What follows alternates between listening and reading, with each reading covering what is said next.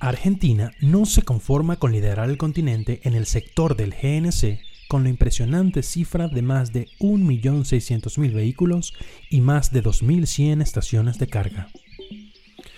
Por el contrario, en 2020 actualizarán las importantes normas técnicas de gas vehicular para dar el salto necesario y darle un enfoque favorable a los vehículos pesados. Esto definitivamente promoverá un cambio positivo en el sector, el cual había estado históricamente orientado hacia el suministro de vehículos ligeros. María Fernanda Martínez en el NGV World Podcast, episodio 24.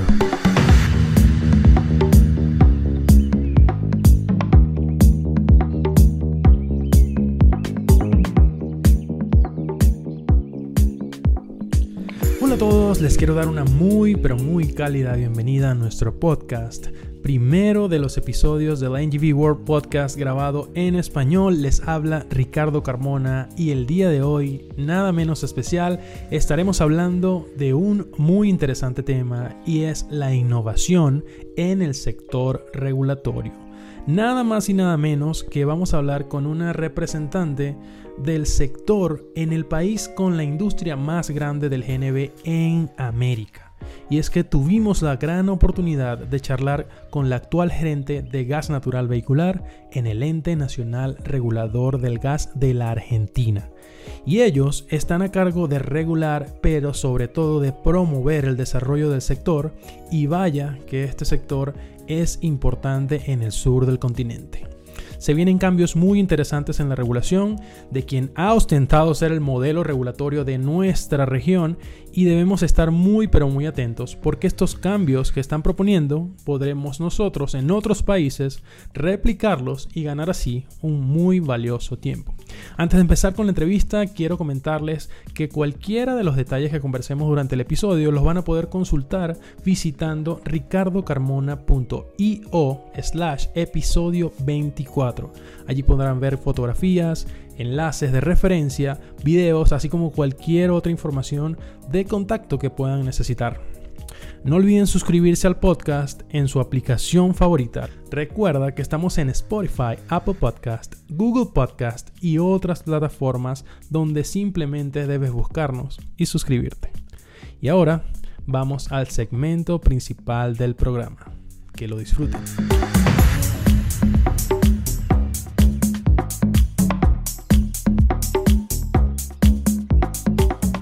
Hola a todos, bienvenidos al NGV World Podcast. Estoy muy contento el día de hoy porque eh, tengo una persona de invitada que de verdad tengo mucho gusto y, le agradezco mucho por querer participar en este episodio en español y es la señorita María Fernanda Martínez. Ella es la gerente de gas natural vehicular en Enargas.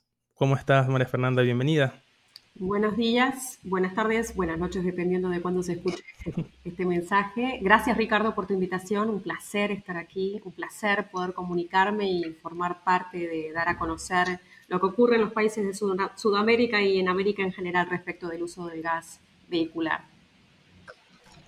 Gracias a ti María Fernanda por tomarte el tiempo y de verdad muy emocionado porque todos sabemos, eh, yo creo que a nivel mundial, de los esfuerzos que, que ha hecho Argentina y cómo resalta a lo largo de los años por, por ser líderes y ser vanguardistas en el tema del gas natural vehicular.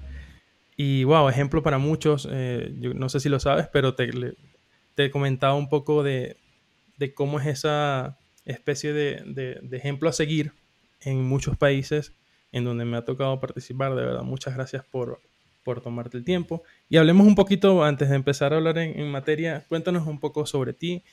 Eh, ¿Cómo fue que, María Fernanda llegó al gas natural vehicular?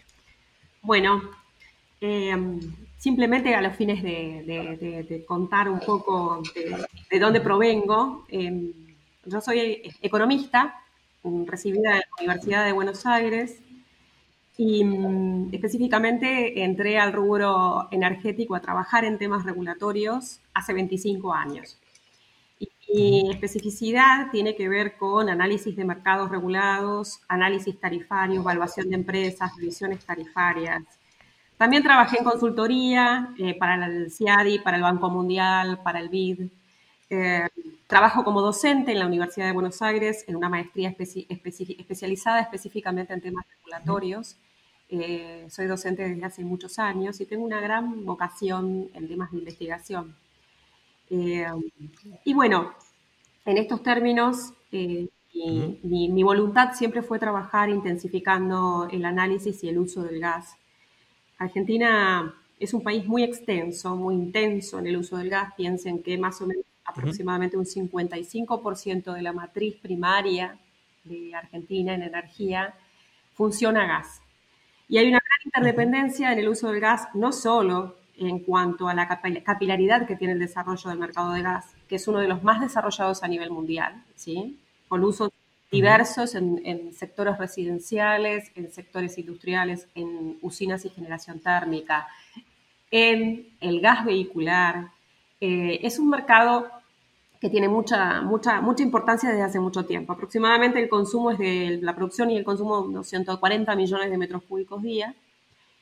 Y en la actualidad es un mercado muy maduro y diversificado. ¿sí? Más o menos hay 8 millones de usuarios residenciales, una gran variedad y diversidad de industrias, petroquímicas inclusive, muy relevantes.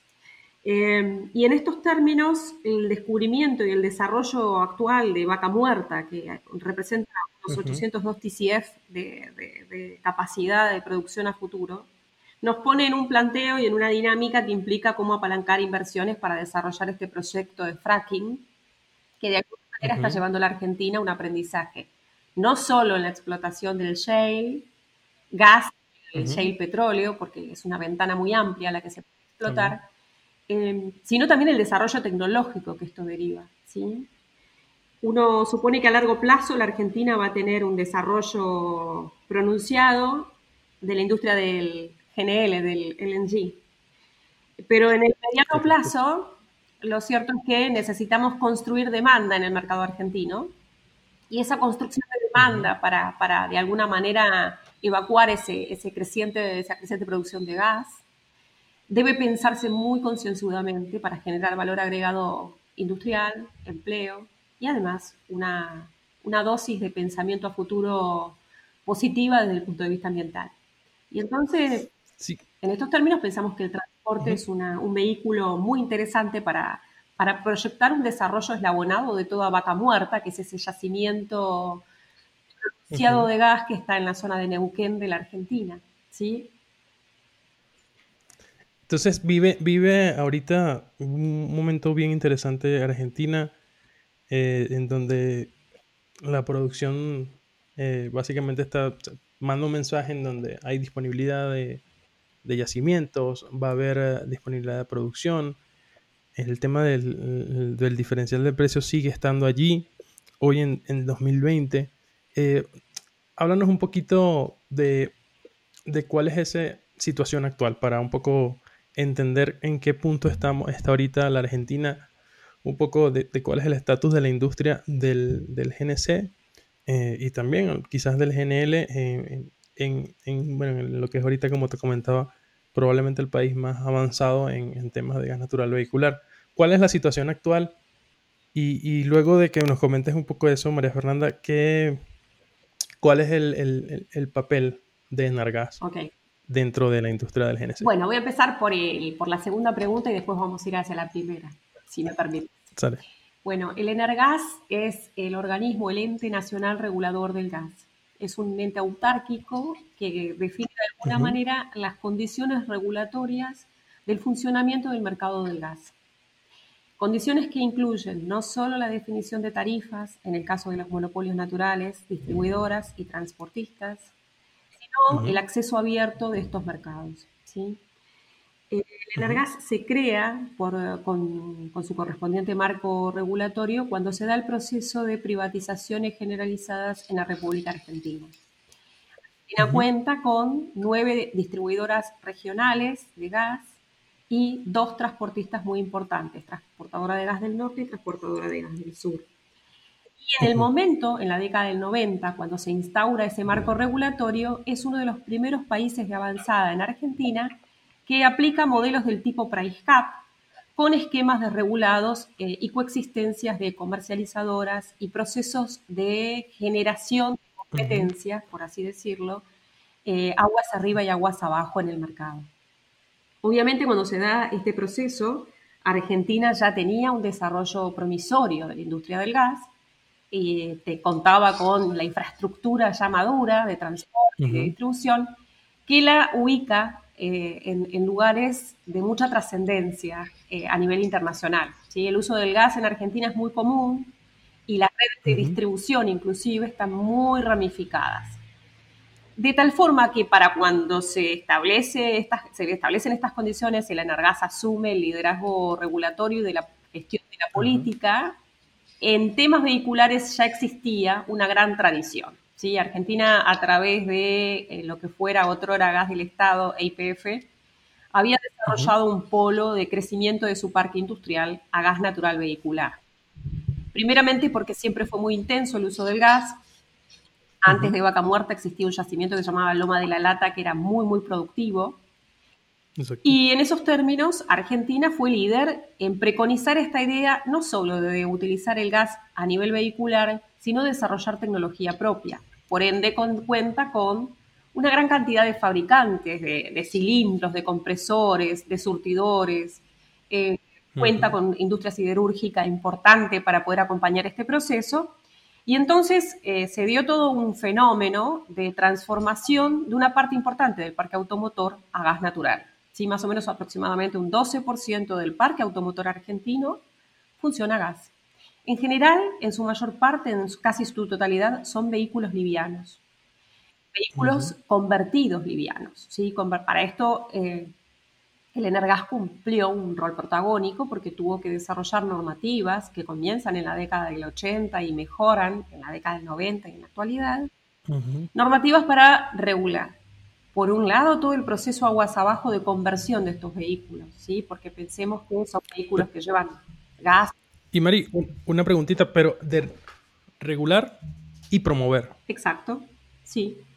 Porque sí, sí es interesante esa, esa segunda parte digamos, poco para hacer el símil acá en México y, de cómo un ente regulatorio autónomo puede también promover el uso de, un combustible que en, algunos países, o por ejemplo como acá hoy en día está en México, está lejos de, promoverlo, pero ¿cómo es ese, ese segundo rol y cómo en realidad puede lograr implementarlo un ente como Energas?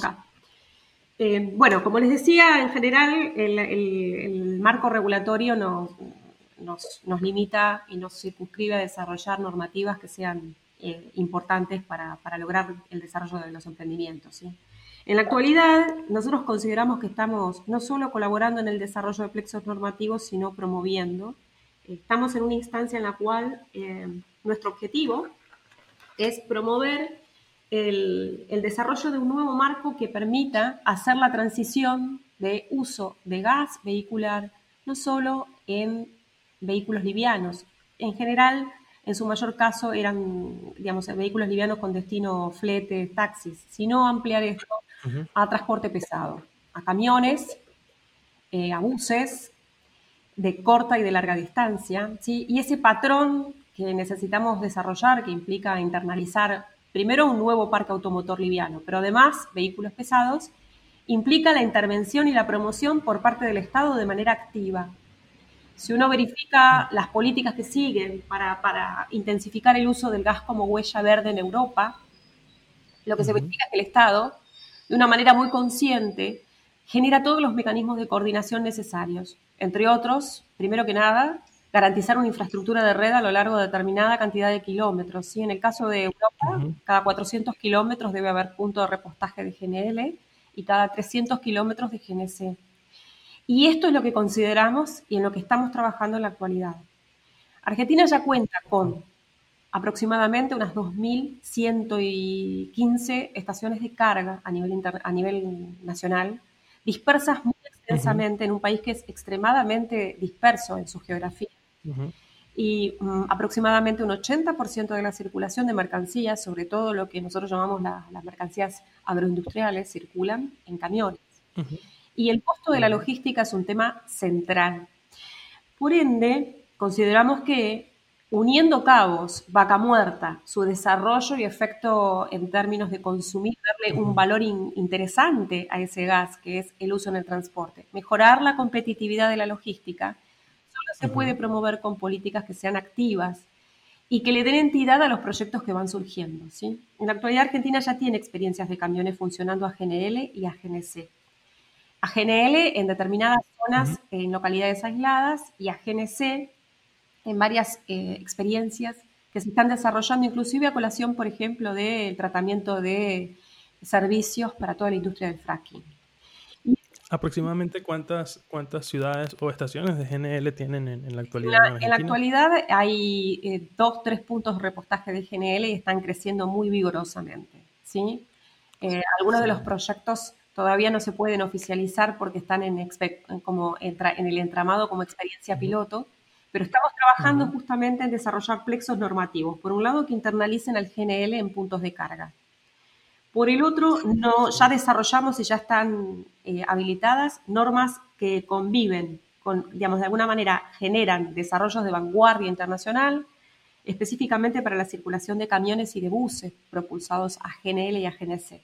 Y para eso hemos internalizado en el plexo normativo las normas europeas UNES 110, que permiten la importación de vehículos, camiones pesados, eh, propulsados a GNL y GNC, como decía, y además la fabricación nacional. En la actualidad hay varias empresas en Argentina que están internalizando el desarrollo del gas con el objetivo de fabricar vehículos a nivel local. Ya hay eh, una empresa radicada, Ibeco, eh, que es un líder internacional en GNC, que está desarrollando ya camiones en Argentina y también Scania, y también una gran cantidad de autopartistas y de fabricantes de vehículos que están promoviendo la conversión de buses, ¿sí? Tal es el caso, por ejemplo, de Agrale, Corben.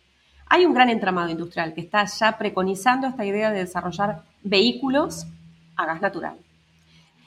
Mari, y ahorita, antes de, quería atajarte un segundito, antes de hablar de lo que viene en 2020 en adelante para la industria, quiero que profundicemos un poco cómo lo están visualizando desde, desde el Energas para este, promover este desarrollo y me, interesa mucho la industria pesada.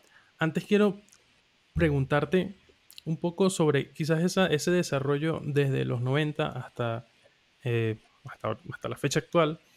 Y, para ponernos un poco en contexto, me gusta hacer este tipo de, preguntas y quizás orientado a alguna anécdota o alguna historia eh, en particular, pero cuéntanos un poco ¿Cuál crees tú, o algún logro, o alguno de los logros que tú crees que puntualmente eh, un ente como Energas, que yo creo que, le pueda servir, eh, un ejemplo, digamos, que nos puedas narrar, que nos pueda servir de ejemplo de cómo tú sientes que Energas ha realizado, ha, potenciado un cambio en, alguna, en algún punto en específico? ¿Cómo tú puedes narrar un logro particular de Energas en, en la historia? No, no, no de aquí de cara al futuro, sino en la historia y, cómo de verdad puede potencializar el uso del GNB en, un país? Bueno, a mí me parece que hay dos factores que hay que, hay que narrar en, la construcción de un ente autárquico. En primera instancia es la objetividad y la seriedad técnica con la que se desarrollan normas que den seguridad al uso del gas. Piensen ustedes que el gas vehicular utiliza el gas eh, a 200 bar de presión, y las estaciones como puntos de carga requieren normativas técnicas que den certidumbre a este proceso. Esa es la condición sine qua non, que todo organismo estatal tenga esa condición base, desarrollar normas que sean serias, que den certidumbre al proceso. Permitir que el entramado privado pueda hacer todas las ganancias de eficiencia y los desarrollos tecnológicos necesarios y acompañar ese proceso un factor que me pareció muy interesante en estos últimos tiempos es el hecho de trabajar en mesas técnicas de desarrollo de normativas técnicas acompañando al sector privado y público. Y esto dio un resultado fantástico. Desarrollar normas implica escuchar a todos los sectores que vivencian el proceso de desarrollo. Y entonces hemos siempre trabajado, desarrollar una norma lleva mucho tiempo. Y entonces como, camino para, poder dar certidumbre, hemos desarrollado mesas de trabajo grandes que eh, convalidan el trabajo no solo del de Energas, sino de, las, de los distintos estamentos públicos, el Ministerio de Transporte, en el caso del gas vehicular, la Secretaría de Energía, eh, empresas que se, que se, dedican a la producción de cilindros, cámaras que agrupan al sector de, que, incorpora todos los sectores de demanda de camiones, automotrices, eh, eh, talleristas, incorporar a todo ese entramado y desarrollar en conjunto ideas básicas respecto de cómo habilitar normativas técnicas y cuál debe ser nuestro objetivo. Eso de alguna manera facilita el desarrollo de normas que, garantizando la seguridad, que es la condición sine qua non, como te dije, también eh, plantea esta idea de promocionar y eh, desarrollar coordinadamente todo, todo este estamento de, desarrollo vehicular. Básicamente, porque lo, lo, que uno, lo, que uno ve a nivel internacional es que el sector vehicular requiere de mucho cuidado en su diseño, porque es muy heterogéneo en su composición y requiere de mucha coordinación. Por un lado tenemos los estacioneros de gas, por el otro el upstream que se encarga de hacer eh, la, relación contractual con esos estacioneros para vender el gas en punto de boca de, pozo. Por el otro también existe todo el estamento de compra y venta de vehículos, que es un mercado atomizado. La demanda está plenamente atomizada. Total.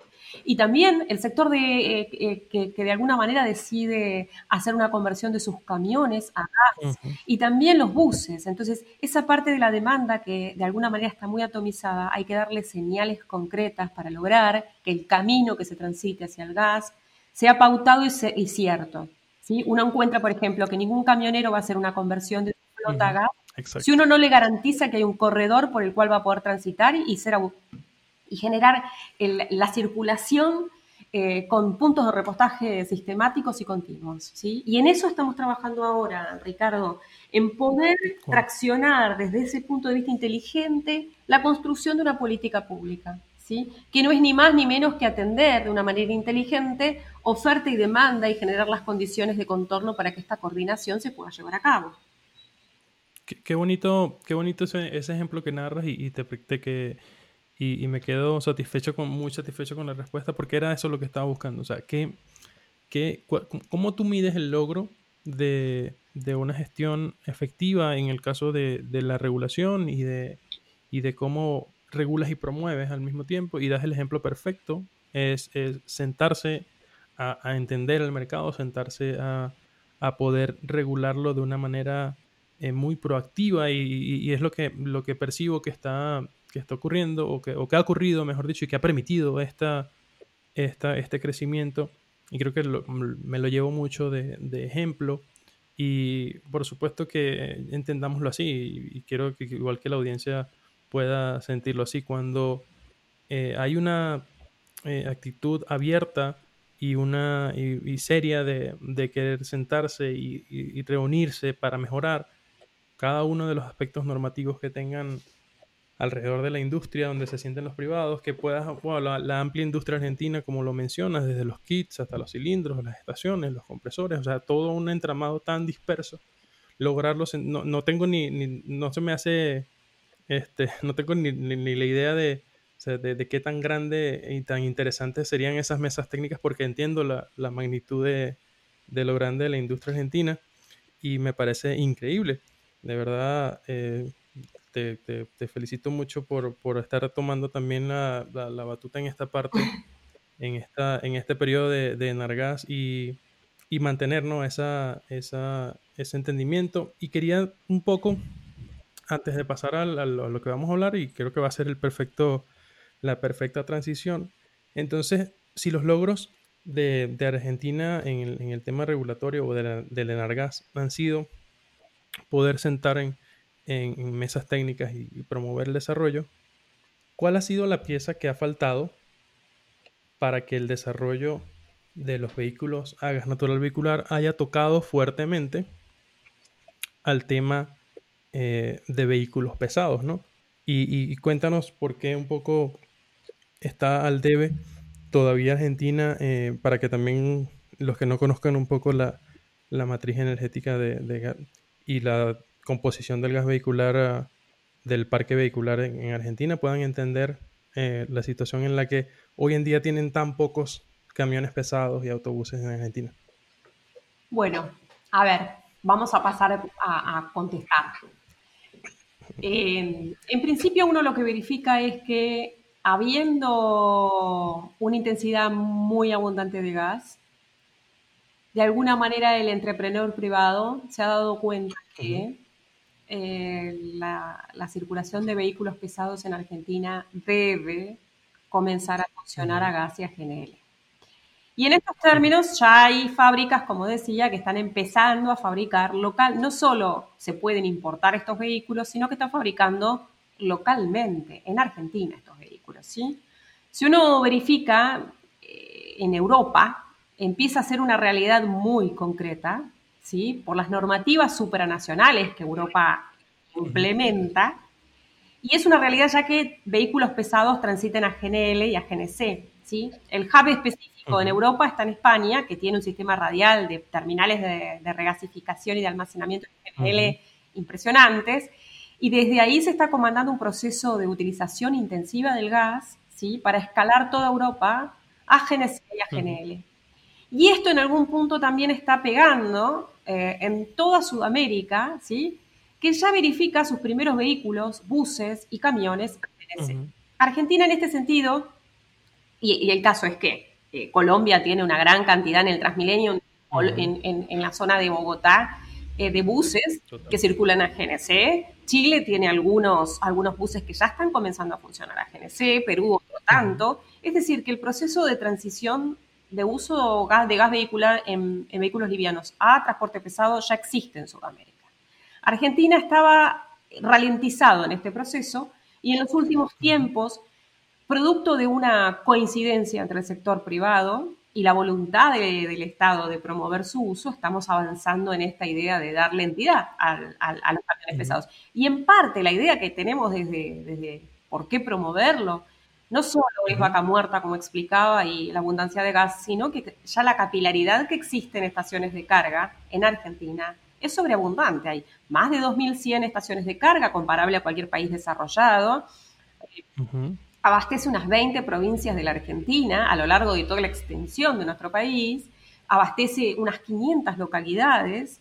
Por ende, desde el Energas nos pusimos a estudiar la posibilidad de que analizando las características propias de cada estación de carga, que en el caso de GNC estaban desarrolladas para, para abastecer vehículos livianos, con algunos cambios marginales en términos de radio de giro, de circulación de los camiones pesados, de características de esos puntos de carga, y haciendo algunos ayornamientos a la norma existente, ¿sí? para garantizar la seguridad ahora ya de camiones pesados, y el alto caudal, que en general va de la mano del abastecimiento de camiones pesados que requieren de otras características de, aprovisionamiento, entonces hacer esa revolución en el transporte pesado.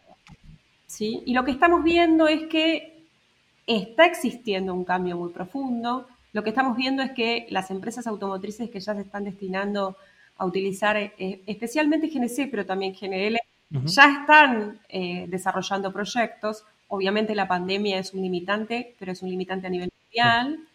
Eh, pero lo que verificamos es que esta revolución es perfectamente posible y además contamos ya con la infraestructura existente que está amortizada, de forma que estas mesas de trabajo que estamos armando, estimo, estimo, ahora próximamente para, para ayornar esta idea de la, la, la NAC 418, que es la normativa técnica de puntos de carga, de estaciones de carga, estimamos que va a generar un efecto positivo, indudablemente. Y vemos que nos, digamos, y vemos que esas mesas están demostrando un acompañamiento, ¿sí?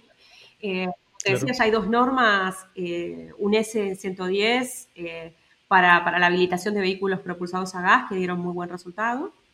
Y, y en este camino estamos, ¿no? Estamos tratando de, inclusive de afianzar esta idea de, de un gran mercado sudamericano de vehículos circulando a gas, ¿no? Perfecto. ¿Y cuál es eh, de, esta, este acompañamiento, ya viéndolo un poquito más específicamente, y igual para, nuestra audiencia que también es, por supuesto, llamémosla experta en, el tema del gas natural vehicular y de entender cómo, cómo las normativas nos afectan y, también para, para comprenderlo a profundidad. ¿Cuál, cuál es esto? O sea, si, quizás en alguna especie de resumen, ¿cuáles son esos aspectos en donde la normativa actual de la, de la 418 te, no, nos está limitando al mercado argentino para desarrollar los vehículos pesados. O sea, ¿cuál es esa serie de, articulados que, que, no están ahorita y que al agregarlos eh, de verdad potencialicen el, sector? O sea, es un tema, por ejemplo, de, de que en realidad no estaba, eh, perdón, eh, que en realidad, por ejemplo, un estacionero que quiera colocar suministro, por ejemplo, para, no sé, el municipio de tal estado, cuando se encuentra con, las, con la 418, esta le impide desarrollar una estación eh, de, alto caudal, le impide desarrollar una estación para camiones y ahora un nuevo articulado, una nueva, una nueva normativa eh, lo va a permitir o es un tema eh, de que simplemente es, un, un, tema incremental que quizás ajustar esta distancia o ajustar esta otra adecuación va a permitir lo que, que sí lo tenga. O sea, ¿dónde está la clave? y la necesidad de, modificarlo como a nivel específico para, para por supuesto, potencializar el, uso a nivel de, alto flujo, no de alto caudal. Bien. Bueno, te respondemos. En realidad estos temas los estamos transitando y debatiendo en mesas técnicas en la actualidad, con lo cual quiero ser muy cuidadosa con, con no esbozar conclusiones, pero sí plantearte por dónde va el análisis. Claro. Eh, nuestra idea en este corto plazo, en este mediano plazo, para promover rápidamente el uso de gas en transporte pesado, no es modificar trascendentemente la NAC 418, que consideramos dio buenos resultados respecto de garantizar la seguridad en los puntos de carga.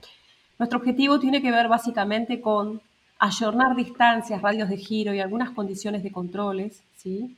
Para permitir que el transporte pesado acceda a los puntos de carga. Si en algunos casos es necesario modificar marginalmente desde el punto de vista físico la instalación de estas estaciones de carga para permitir que en determinados radios de giro y en determinados puntos de surtidor puedan acceder camiones. No todas las estaciones de carga están preparadas para tal objetivo, ¿sí? Y entonces nuestra idea es, con algunos ajustes marginales en esa norma, ya permitir que estaciones existentes, ¿sí?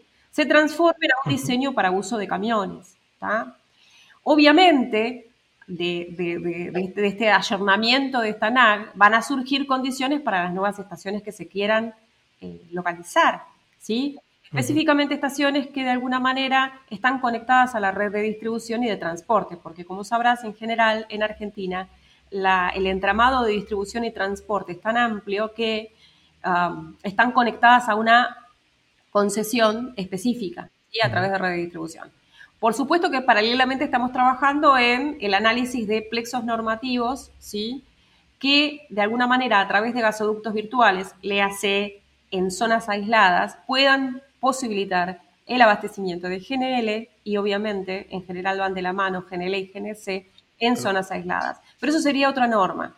Nuestro objetivo en general es ser muy em, sensitivos e inteligentes en cuanto a que la NAG como normativa técnica funciona y, desde el punto de vista de la seguridad es óptima, pero requiere de, cierta, de cierto análisis, ciertos ajustes para lograr que, que las estaciones existentes con seguridad y vía una certificación de aprobación por parte de las distribuidoras nacionales puedan adaptarse al abastecimiento de camiones. ¿sí? Tan solo es ese el ayornamiento que estamos pensando. Obviamente en un largo plazo probablemente tengamos que hacer una revisión de otras cuestiones, eh, pero la idea es hacerlo, abordarlo de la manera más rápida posible.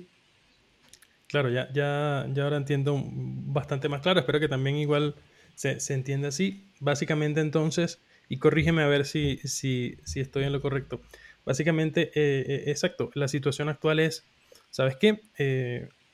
crecimos muchísimo, estamos muy, con una población muy alta de vehículos livianos. Por supuesto, las estaciones seguramente están diseñadas para, atender a esta gran demanda que, existe en, Argentina. Que actualmente en vehículos, ¿cuál, ¿cuál es el número aproximado de, del parque? El parque aproximadamente son 1.700.000 vehículos que consumen aproximadamente unos 7 millones de metros cúbicos día. Si el parque aproximadamente es un 12% del parque automotor y estimamos que, y no lo digo yo, lo dicen otros estamentos públicos que se dedicaron a hacer proyecciones y análisis diversos, si uno pensara alguna penetración mayor en el sector de transporte pesado, alguna conversión un poco superior, llegando aproximadamente al 21% del parque automotor en su totalidad, podemos llegar a 22 millones, 23 millones de metros cúbicos día. Exacto, o sea, la potencialidad está totalmente abierta para, para el mercado de, de gas de, pesados. Y entonces tienes un... Pero ¿qué pasa? Por supuesto, es lógico lo que estoy entendiendo, tienes toda la plataforma, toda la infraestructura que se desarrolló para los livianos y para dar ese primer salto y empezar a, generar esa dinámica dentro del propio mercado, eh, una de las cosas, uno de los pasos, yo creo que el primer escalón, y lo entiendo así, es cómo entonces adaptamos a las estaciones, que quizás no van a ser todas las que van a recibir, eh, las que van a tener, entiendo yo, el sello de eh, tú puedes recibir a, vehículos pesados, no todas, pero sí va a ser un grupo interesante. Y qué mejor manera de empezar eh, la cadenita que con, adaptar o, permitirles a estas estaciones adaptarse de una manera segura, escuchando a, los, expertos de, de, por supuesto, de, en, cuanto al diseño de las estaciones, de giros, permitir que sean esas primeras la, la vanguardia en, el desarrollo del gas vehicular y de vehículos pesados y que entonces ahora,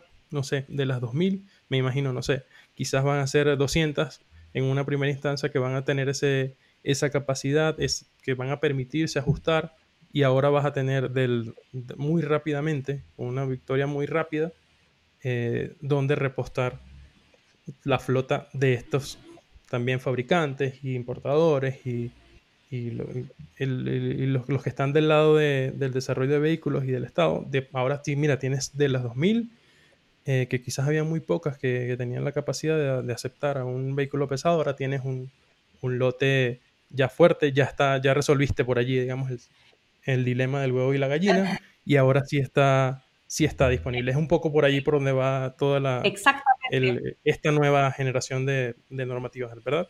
Exactamente, Ricardo tú lo has dicho, es una manera inteligente en el corto plazo de ayornar infraestructura ya existente para el reportaje de camiones. De hecho, ya hicimos este trabajo muy preliminar. Imagínate que en una situación de pandemia tampoco pudimos hacer auditorías in situ, pero trabajamos muy fuertemente con la información que tenemos en el Energas y ya identificamos estaciones de carga para garantizar que este corredor verde de GNC del que hablamos sea posible. Y encontramos aproximadamente unas 250 estaciones de carga que ya estarían en condiciones de funcionar con mínimos cambios, mínimos ajustes. Por ejemplo, permitiendo, eh, digamos, cancelando por ahí algún punto de surtidor para que el camión haga el repostaje contra la ruta y se garantice que eh, esto pueda ser posible. Hemos estudiado todas las rutas nacionales de la Argentina y hemos visto todos los puntos de carga posibles y encontramos que es posible en la actualidad garantizar cada 340 kilómetros un punto de carga para un camión, para un eventual camión que circule, y conectar la Argentina de norte a sur, ¿sí? Y además generar un corredor que pudiera llegar a transitar, porque el intercambio es importante, hasta Brasil y además hasta Chile. Entonces vemos que esta, esta posibilidad no solo tiene un potencial económico, porque el diferencial de precios es muy relevante, ¿sí? como debe ocurrir en México y en otros tantos países. Aproximadamente un 53% de diferencial entre los líquidos y el GNC. Y si uno analiza Euro 6 y, y combustibles mucho más amigables con el ambiente, el diferencial se amplifica aún más.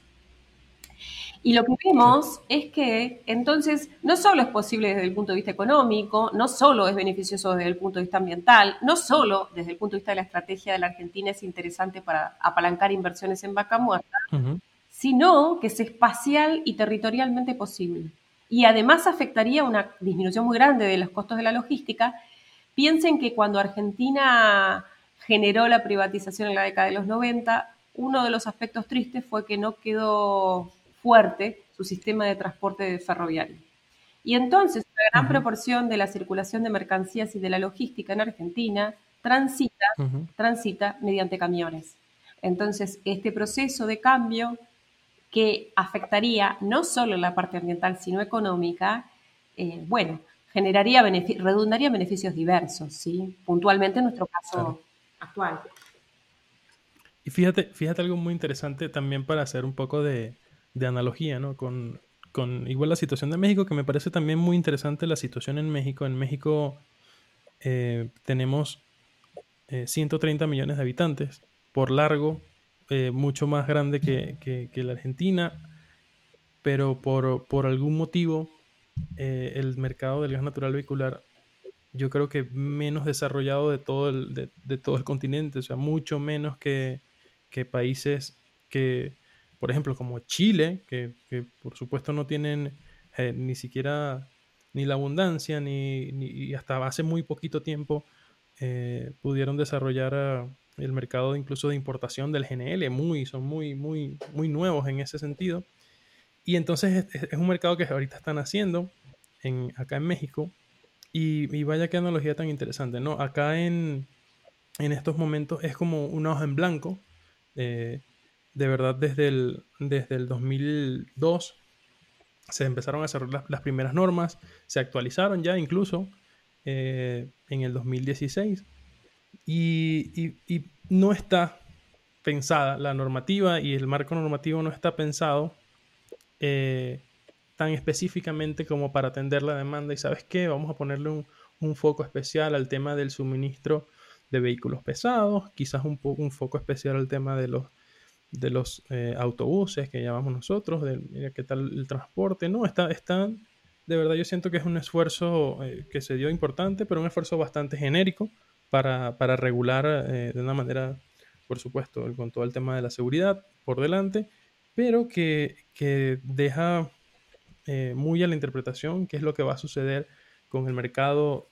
No hay una tampoco esa orientación y qué interesante que, nosotros podamos, igual la audiencia en cualquier otro país pueda tomar eso como referencia. Creo que una vez más van a ser ustedes vanguardia en ese sentido, van a tener la oportunidad de, de proyectar cómo va a ser algún ajuste normativo para, el resto de los países y, de verdad me, parece muy interesante. Actualmente se están construyendo estaciones y en el caso de acá de, México tenemos estaciones que están orientadas al, mercado de vehículos pequeños, de vehículos particulares, pero que ya, ya empiezan a tener en, estas áreas específicas, estas estaciones un poco más grandes, estas estaciones para atender eh, los vehículos pesados, pero no hay, no hay una diferenciación muy marcada, no hay una, no hay una estrategia eh, bien, bien demarcada que yo siento que es, es, por supuesto producto de lo que va diciendo el mercado, de cómo te regulas y cómo lo colocas, cómo no. Y de verdad creo que lo vamos a seguir muy de cerca. Eh, el resultado también, quiero, quiero pensar en esa, en esa estrategia también. Me interesa muchísimo entender de aquí cuando estemos hablando quizás en unos cinco años qué, qué, efectos pueden tener estos ajustes que están planteando ustedes en estas mesas eh, que se realicen, eh, estos ajustes que se realicen a nivel de la Argentina, ¿cómo, cómo van a ir impactando? De verdad me, me llama muchísimo la atención. Siento que podemos eh, hacer todas las analogías posibles y, y, wow, de verdad me encanta, me encanta que, que podamos una vez más seguir, seguir el ejemplo que, que están mostrando. Y nada, ahora sí, sí me quedo, te quiero poner una, una pregunta bien, bien interesante que me gusta hacer. ¿Cómo tú te la imaginas ahora esa misma, esa misma idea? Ya 5 o 10 años, entrada todas las modificaciones que, que ustedes están eh, buscando. ¿Cómo te la imaginas, María Fernanda, bueno. que, que, cambie el panorama de, de, la Argentina? ¿Cómo es esa Argentina de 5 o 10 años en el futuro? A ver, eh, ¿cómo la visualizas tú en el, en el gas natural auricular y también en el GNL? ¿no? Bueno, en nuestros países es muy complicado construir una cosmovisión de acá a 20 años, ¿no? Sobre todo Argentina con, con los vaivenes que suelen ocurrir, pero estamos haciendo esfuerzos. A mí me parece que en un futuro, en principio, en principio, y es la esperanza que tengo, me parece que tendría que haber alguna organización, un orden supranacional que permita hacer, habilitar este uso de gas en Sudamérica. ¿Sí? Así como Europa desarrolla normativas supranacionales, emular ese camino porque es un estímulo inteligente para escalar, para generar escalabilidad. ¿Por qué digo escalabilidad? Porque me parece que si el proyecto de gas vehicular funciona, y hay posibilidades de que esto ocurra, tanto Argentina como Brasil, puntualmente y principalmente, Brasil está haciendo una, una revolución enorme en el uso del gas. ¿eh? Era un país que prácticamente no tenía estaciones de carga y si uno presta, hay que prestar mucha atención, tiene ya una gran capilaridad de estaciones de carga, una gran cantidad de vehículos circulando a gas, más de 2 millones. Ahora, si Sudamérica logra prestar atención a esto, me parece que se puede transformar en un hub de producción. Primero, el abonamiento de pymes, de, empresas que producen servicios y metalmecánica para toda la industria del gas natural vehicular. Piensen que no solo existe la industria de cilindros, no solo existe la industria de reguladores, no solo existe la industria de todo lo que es el desarrollo y las habilitaciones del parque a gas natural, sino que también existe todo lo que es el análisis y la evolución del upstream, ¿sí? que en el caso del fracking también, en el caso de la Argentina, genera tecnología, genera valor agregado. Uno lo que ve es que me parece podría desarrollarse todo un eslabonamiento y un cluster, ¿sí? que de alguna manera formule a la Argentina un nuevo desarrollo de valor agregado exportable. ¿sí? Argentina tiene problemas graves respecto de sus recurrentes crisis de balanza comercial, de balanza de pagos y entonces eh, generar un eslabonamiento que tuviera posibilidades y potencialidades de exportar, ¿sí? no solo de, sustituir eh, combustibles líquidos que a veces son importados, sino además producir un entramado productivo que pueda exportar, no solo la industria eh, del agro, digamos, del agro, que es la, ventaja comparada que tiene Argentina, sino también exportar el valor tecnológico de gas eh, sería, sería un objetivo de, largo plazo. ¿sí? Yo creo que Argentina, por las características que tiene, una población de más o menos 45 millones y un mercado muy desarrollado e integrado industrialmente, pero no lo suficientemente extenso como para ser competitivo, requiere repensar este eslabonamiento como punta de lanza para su propio proceso de crecimiento económico. ¿sí? Y obviamente, además está decir que todavía potencialmente hay mucho para hacer en gas vehicular, como les decía, solo un 12% del parque automotor funciona a gas. Hay países eh, que hoy por hoy lideran ese desarrollo y la intensidad del gas empieza a ser muy importante. Hay países que superan lejos el 30% del parque automotor, llegan al 40%, y hay que prestar atención a qué ocurre en Europa, ¿sí? que ya está muy avanzado, esos marcos, esos plexos normativos contienen la explicación. Europa está enfocada en desarrollar normativas estandarizadas para todos los países, asistencia de puntos de repostaje para aquellos que quieran eh, transitar a gas eh, a lo largo y a lo ancho de todos los países de Europa. Está desarrollando características económicas que permitan hacer que el diferencial de precios de vehículos vendidos a gas empiece a ser menor a, la, escala de, vehículos que salen a, líquidos. y Siempre hay un diferencial de precios en este sentido. Y de alguna manera creo que ese proceso va a ser muy positivo, así que de eso se trata. Estimo que Sudamérica tiene mucha posibilidad de crecer. Eh, somos el segundo continente con más vehículos a gas, luego de Asia, ¿sí? Y esto es un tema que hay que prestar atención no solo en términos de ambientales y de logística, sino en términos de desarrollo económico. Sí, sí eh, de verdad muy interesante cómo, cómo, otros países han podido desarrollarse tan profundamente, eh, tan marcadamente, forma parte de una matriz energética eh, súper presente. no es el, el efecto novedoso, por ejemplo, que estamos viviendo acá en México donde contar la historia del, gas natural vehicular es gran parte de, esa posibilidad de transformación, sino que ya sea eh, parte del día a día, eh, parte de, una transición energética también a, combustibles eh, más amigables con el medio ambiente, a, gas natural, imagínate la, posibilidad de, de, una transición hacia el biogás muchísimo más, más fácil y que ojalá que también en Argentina eh, se desarrolle también con, esa, con esa fuerza. Y ya ahora hablando un poco de, cómo reflexionamos para darle un poco de cierre a la entrevista, María Fernanda. Me gusta hacer esta pregunta eh, sobre si tú pudieras tener el poder eh, mágico, digamos, de cambiar algo de la industria del gas natural vehicular, de, quitar, remover un problema de la nada o colocar una mejora. ¿Qué crees tú que harías? ¿Qué, harías tú con ese deseo sobre la industria de, del gas natural vehicular, el licuado? ¿Qué, ¿Qué, cambiarías tú de la noche a la mañana? Bueno, es difícil esa pregunta. Eh, estamos, mira, yo creo que uno de los temas que, que debemos abordar, al menos en el mercado argentino, es modernizar la mirada y la cultura en el uso del gas. ¿sí? Uno de los puntos más relevantes en primera instancia que encontramos es la mirada de que el gas es un sustituto, un bien inferior, lo que llamamos en economía un bien que se utiliza por su bajo costo y no por todos los beneficios que implica. ¿sí? Entonces, uno de los elementos que me gustaría culturalmente batallar es la idea de que el gas es la modernidad, es el combustible de transición, es la huella verde, es un combustible mucho más amigable en términos ambientales y que la gente internalice eso, ¿sí? La relevancia del medio ambiente y de las decisiones más amigables en un mundo que necesita de los seres humanos con una mayor conciencia puesta en estas cuestiones, ¿no? Entonces, ya eh, con ese cambio a mí me parece que, que de alguna manera se procesaría una, intensidad en el uso del gas. Eh, y esto obviamente promovería lo que se llama el etiquetado verde, el etiquetado que diferencia la circulación de vehículos en función del nivel de emisiones que genera.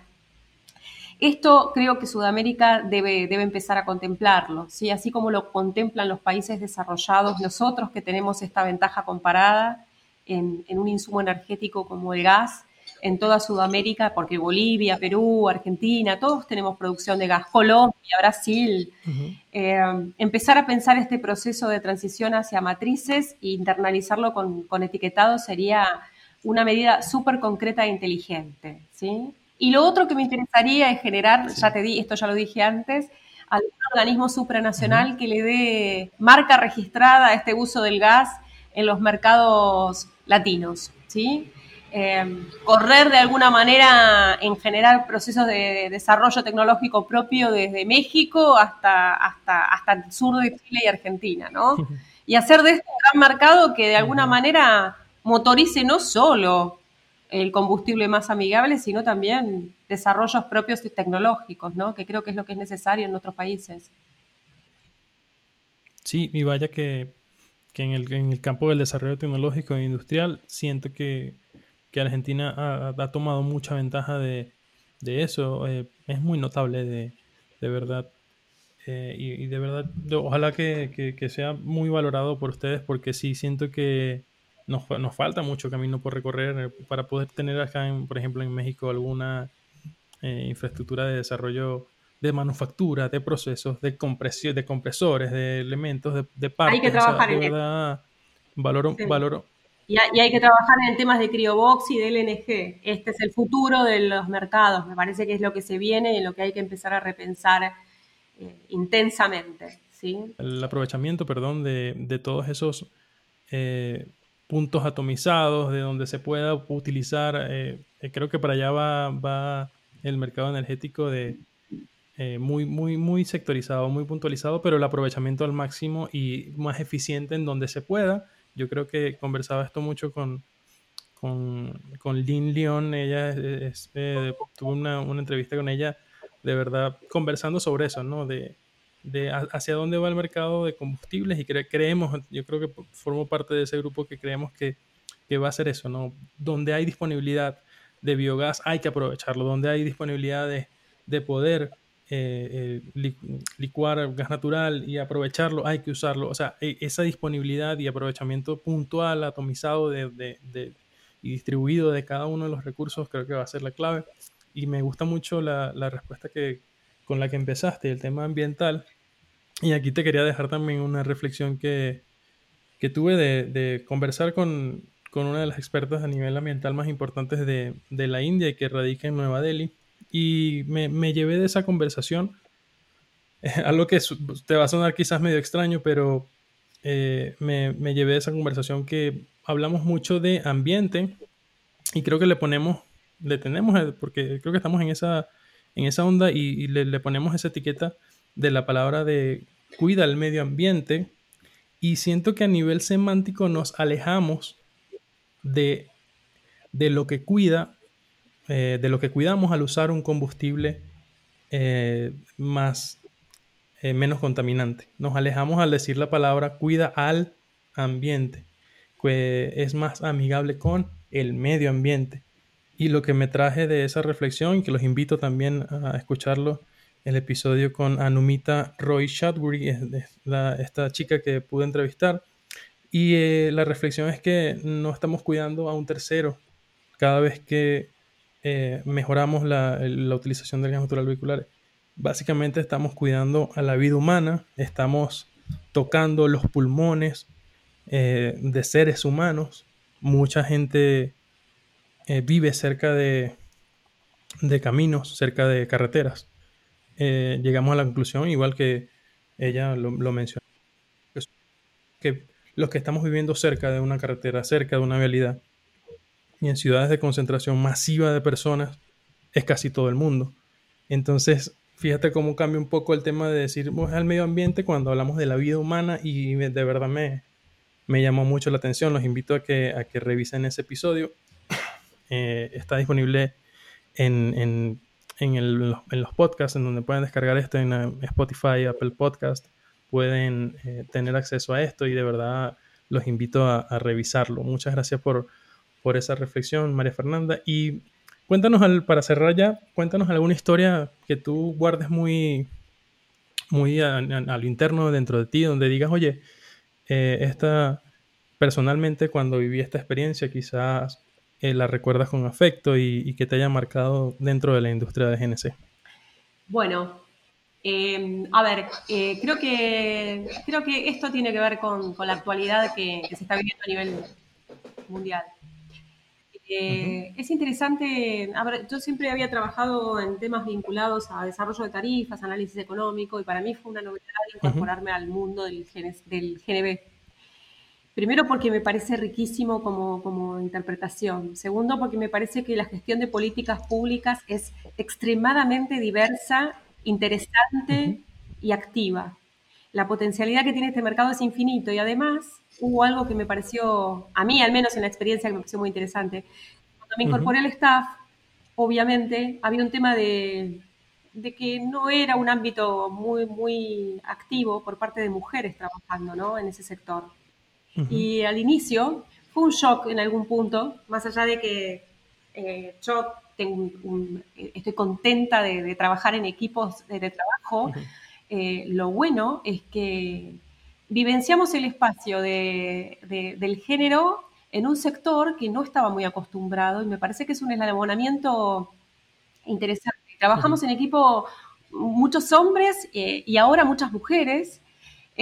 y en algún punto luego de mostrar que uno quiere, quiere trabajar en serio y que no importa el género que, represente, encontré a mucha gente de la vieja guardia que había hecho mucho para que el GNC fuera la realidad que es hoy en la Argentina, en la década del 80, eh, que se acercó muy amablemente y atendió su mano, eh, especialistas, ingenieros, representantes de distintas áreas que tienen muchísimo bagaje y experiencia, a colaborar y a colaborar voluntariamente. Y hoy por hoy la verdad que el equipo se va ampliando y encontramos gente eh, que en la, en la, época del 80 intentó que, esto fuera realidad y que lo logró y que quiere que ahora crezca, siga creciendo en su mercado. Y la verdad que esa experiencia colectiva es la que rescato. Porque es una experiencia colectiva entre, entre gente que intenta que a pulmón las cosas se desarrollen es una experiencia de género muy interesante en estos momentos de tanto cambio internacional. Así que lo que rescato es eso, la alegría de, verme reflejada en, objetivos comunes, ¿no? Y que mucha gente que ni me conocía se acercó a trabajar gratis eh, para, para, para desarrollar nuevas normativas y pensar los temas.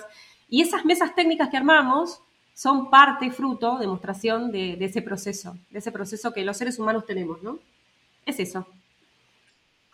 Qué bonito, qué bonita reflexión y, vaya qué importancia eh, tiene el tema del género y me agrada muchísimo que, puedan ser mucho las mujeres las, promotoras hoy en día de, de, estos mercados. Acá en, México también, eh, de verdad, yo, yo, siento una, una, prominencia bien importante de, de, las mujeres dentro del sector, incluso de la, de la Comisión Reguladora de Energía, dentro de nuestra propia empresa en la que formo parte hoy en día y, y creo que se mantendrá así por mucho tiempo. Creo que eh, sigue siendo un tema álgido y, bueno, ya para, para, nosotros valoramos muchísimo que, que haya esa, esa paridad en, en, las, en el desarrollo, sobre todo en el desarrollo técnico, que también era una cosa bastante...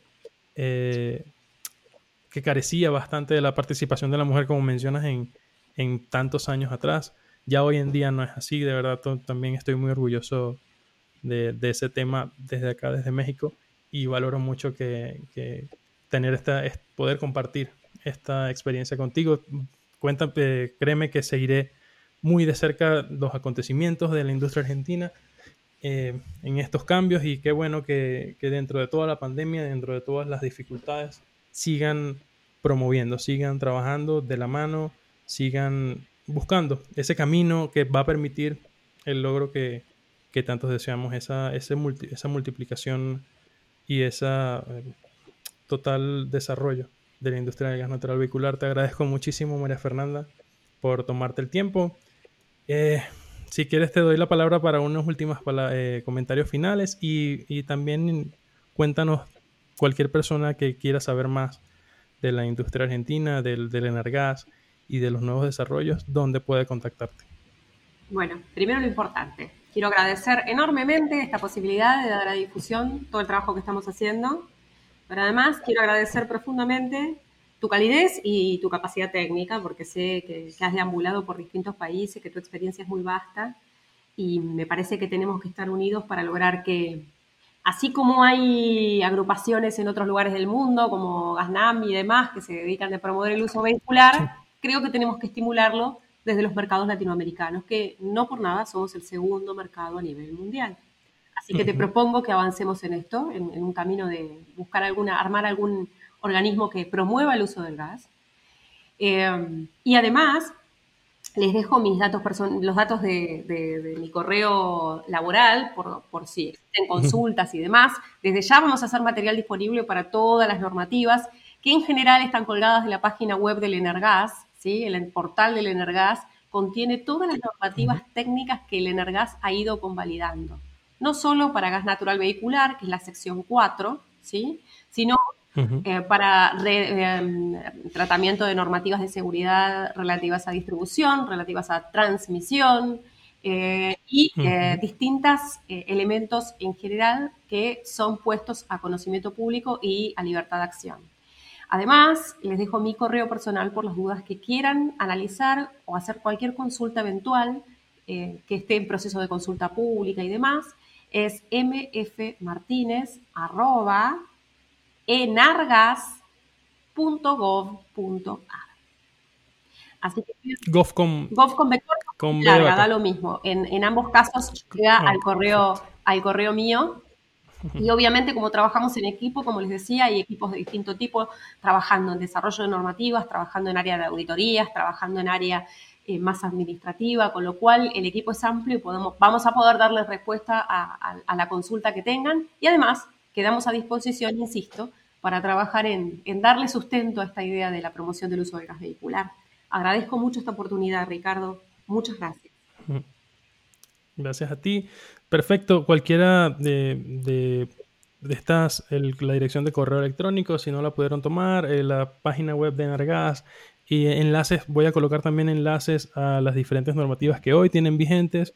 Eso va a quedar en la página web ricardocarmona.io slash episodio 24. Allí van a, van a poder tener eh, todas las los comentarios o los temas que tocamos el día de hoy, algunos resúmenes.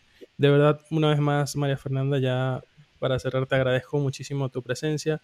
Eh, de verdad, un, un tema inspirador, de verdad, para muchos países y en el caso de México, que estamos tratando de eh, hacerlo tal cual como comentas a pulmón esta, estos desarrollos y creo que va en beneficio de todos. Eh, seguimos mirándolos eh, hacia arriba a ustedes, viéndolos de verdad como, como vanguardia y muy agradecidos. De verdad, muchas gracias. Y que tengas un bonito día. Gracias, igualmente. Saludos a toda la audiencia a disposición. Muchas gracias. Hasta luego. Bye. Ahí lo tienen, se vienen cosas muy interesantes en la Argentina para la industria del gas natural vehicular y estaremos muy atentos con nuestra colega María Fernanda Martínez. Si llegaste a este segmento del episodio, no olvides suscribirte, nos sirve de mucha ayuda para seguir realizando gran contenido y tendrás las notificaciones de nuestros próximos episodios. Cuídense mucho y nos escuchamos pronto.